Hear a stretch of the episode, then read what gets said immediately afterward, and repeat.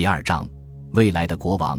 一打开八月卦坛，我们便可以看到三个正在对话的人物形象，其中两人站立，一人独坐。我们无法辨别站立者的身份，但却可看到安坐之人头戴王冠，手执权杖，其头上用拉丁文标识为爱德华王。今天的人们更习惯称呼他为前信者爱德华。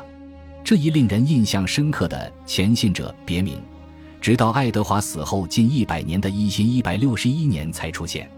也正是那一年，教宗追封他为圣徒。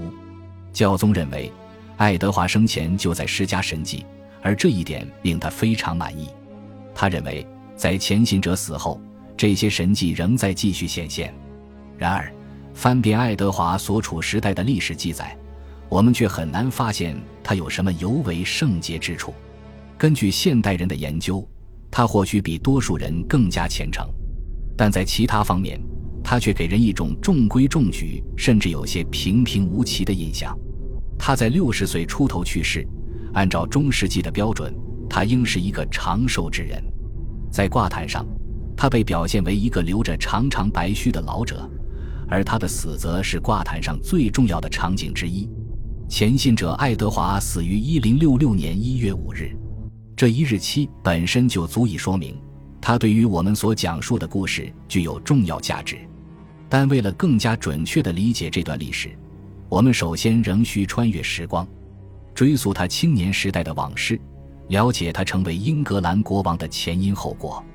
这是个了不起的故事，在他的一生当中，这件事确实堪称奇迹。十一世纪初的英格兰既是一个古老的国度，又是一个新生的国度。说它古老，是因为我们可以将它的血脉之根追溯到遥远的往昔。从五世纪开始，日耳曼民族的一些部族，现在被统称为盎格鲁撒克逊人的一支队伍，就已经开始向不列颠岛移民了。这些新来的彪悍战士，最终成了南部和东部英格兰的主人。他们击败并征服了不列颠岛原住民凯尔特人，把他们驱逐到了不列颠岛北部和西部的高地地区。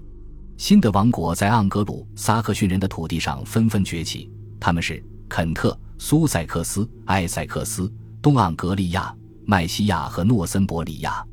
时至今日，人们还是能够听到这些王国的名字，因为他们正是现在的英格兰的郡与地区的名称。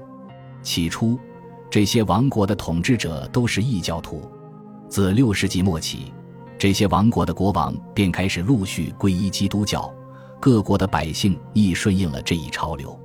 但是，自九世纪起，新的入侵者便结束了这一群雄逐鹿的局面。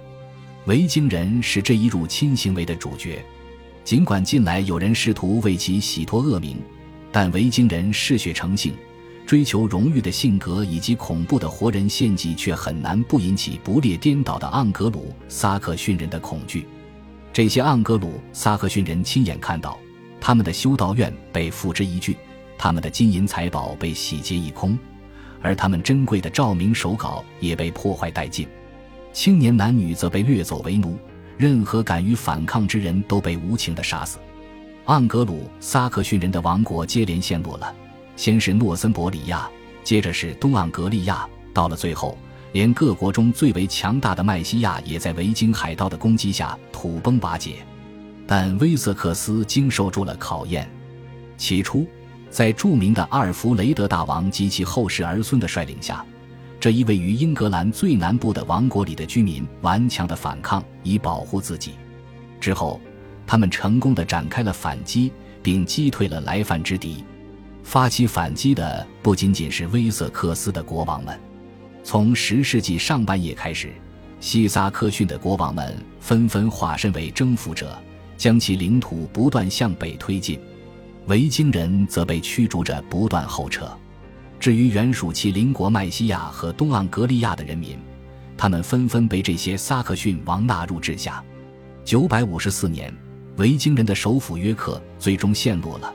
亨伯河以北的土地也被阿尔弗雷德的后人们纳入囊中，在驱逐维京人的进程中，威瑟克斯的国王们打造了一个强大的国家。随着他们的军队向前挺进，他们逐渐建立了一系列设防严密的城镇，巩固其征服的战果。这些城镇被称为堡镇。在这些城镇的周围，新的行政区得以建立。昔日曾分属几个王国的地区，如今确立了单一的统治权威。自此之后，格盎格鲁撒克逊民族皆向同一国王宣誓，并在社会生活中遵守同一法律。他们会通用同一银币，而且崇拜唯一的基督教之神。但是在征服之后，威瑟克斯的国王们表现得小心翼翼，免得落下征服者之名。阿尔弗雷德大王不想疏远自己的新的盎格鲁属民，他教诲他们要忘记以往彼此之间的差异。他提醒他们，正是同一个基督教文化将他们联合在了一起，一同对抗异教徒部族。外交方面，阿尔弗雷德大王在证书中称自己为盎格鲁撒克逊人的王，而非撒克逊人的王。他的人民则被统称为盎格鲁民族。为了进一步促进统一，阿尔弗雷德大王也强调了盎格鲁撒克逊人的共同历史。他命人编撰了一部编年史，而在后来的日子里，这一编年史就在王国主要的修道院之间传阅。值得注意的是，和欧洲其他开化地区的做法不同，这部盎格鲁撒克逊编年史并非是用拉丁语写成的，而是使用了这里人们所用的日常语言。十世纪末。这一语言的名字也演变为这个新生国家的名字——盎格兰，意为盎格鲁人之地。前信者爱德华最终将要继承的，正是这一古老而又年轻的国家。从王位继承关系来看，爱德华继承王位的资质无可挑剔。他生于1002至1005年间，是正统的王室成员，也是阿尔弗雷德大王的直系后裔。但从统计学上讲，爱德华继承王位的机会微乎其微，因为他是他的父亲再婚所生的儿子。也就是说，他还有六个同父异母的哥哥，个个都比他有机会继承王位。然而，在爱德华出生之时，把赌注压在任何一个特定的候选人身上的决定都会显得草率。此时，世界再次陷入了大混乱之中。大约十年前，或者更早的时候，维京人已经卷土重来。他们最初只是如过去那样小股出现，探探风头，在打劫了一番之后，便带上劫掠的战利品打道回府。但在991年，一大批维京人在埃塞克斯的莫尔登登陆，轻而易举地击败了前来迎敌的过于骄傲的英格兰士兵。从那时起，维京人便几乎每年都要前来放火劫掠。到爱德华出生时，维京人的暴力几乎已经成为常态。盎格鲁撒克逊编年史的编写者在其一千零六年的记录中写道：“像他们一贯所做的那样，维京人继续施暴，他们袭扰当地的居民，焚烧他们的房屋，并把他们杀掉。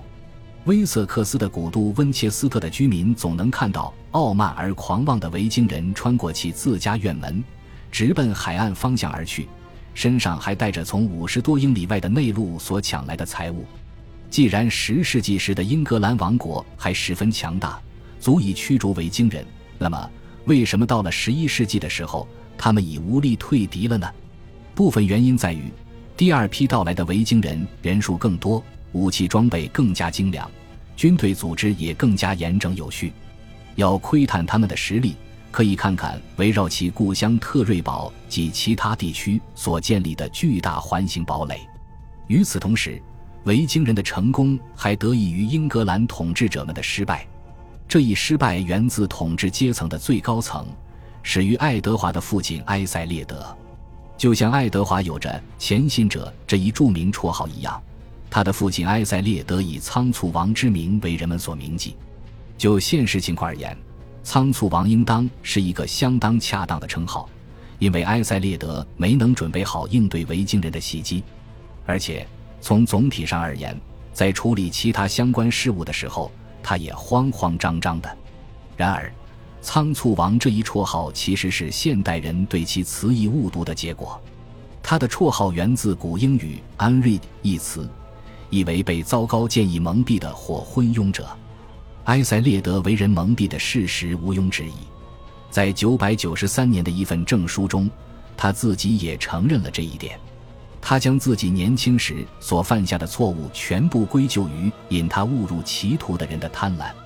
从此刻起，他开始更多的依靠那些不愿惹是生非的神职人员。但是，这些教士却将维京人的进攻视作神的惩罚，而且据此认为解决问题的办法在于精神上的改革。他们提出的办法包括多做祈祷和多向教会捐赠。与此同时，他们也认为。为了说服他们离开，要向入侵者缴纳重金，这样一个政策自然只会刺激维京人的欲望，使得他们不断去索取。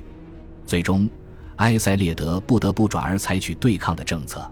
根据《盎格鲁撒克逊编年史》的记载，一千零八年，国王下令全国都要快速地建造船舶。但就在这一政策转变的时期，埃塞列德却信错了人。他相信了卑鄙的埃德里克，这个人的绰号为掠夺者，是所有议政大臣中最无耻的人。他之所以在朝中位高权重，是因为他使用了各种手段，包括褫夺政治对手的家产、砍掉他们的手足以及取了他们的性命。错信埃德里克的结果是，英格兰贵族因为长期争斗和争权夺势而分裂成了众多不同的派系。这一分裂的后果也是灾难性的。在新舰队成立之际，两派之间的争斗终于爆发，二十艘舰船被抛弃不用，而这些船只又反过来袭击其他的船，并把它们全部摧毁了。感谢您的收听，喜欢别忘了订阅加关注，主页有更多精彩内容。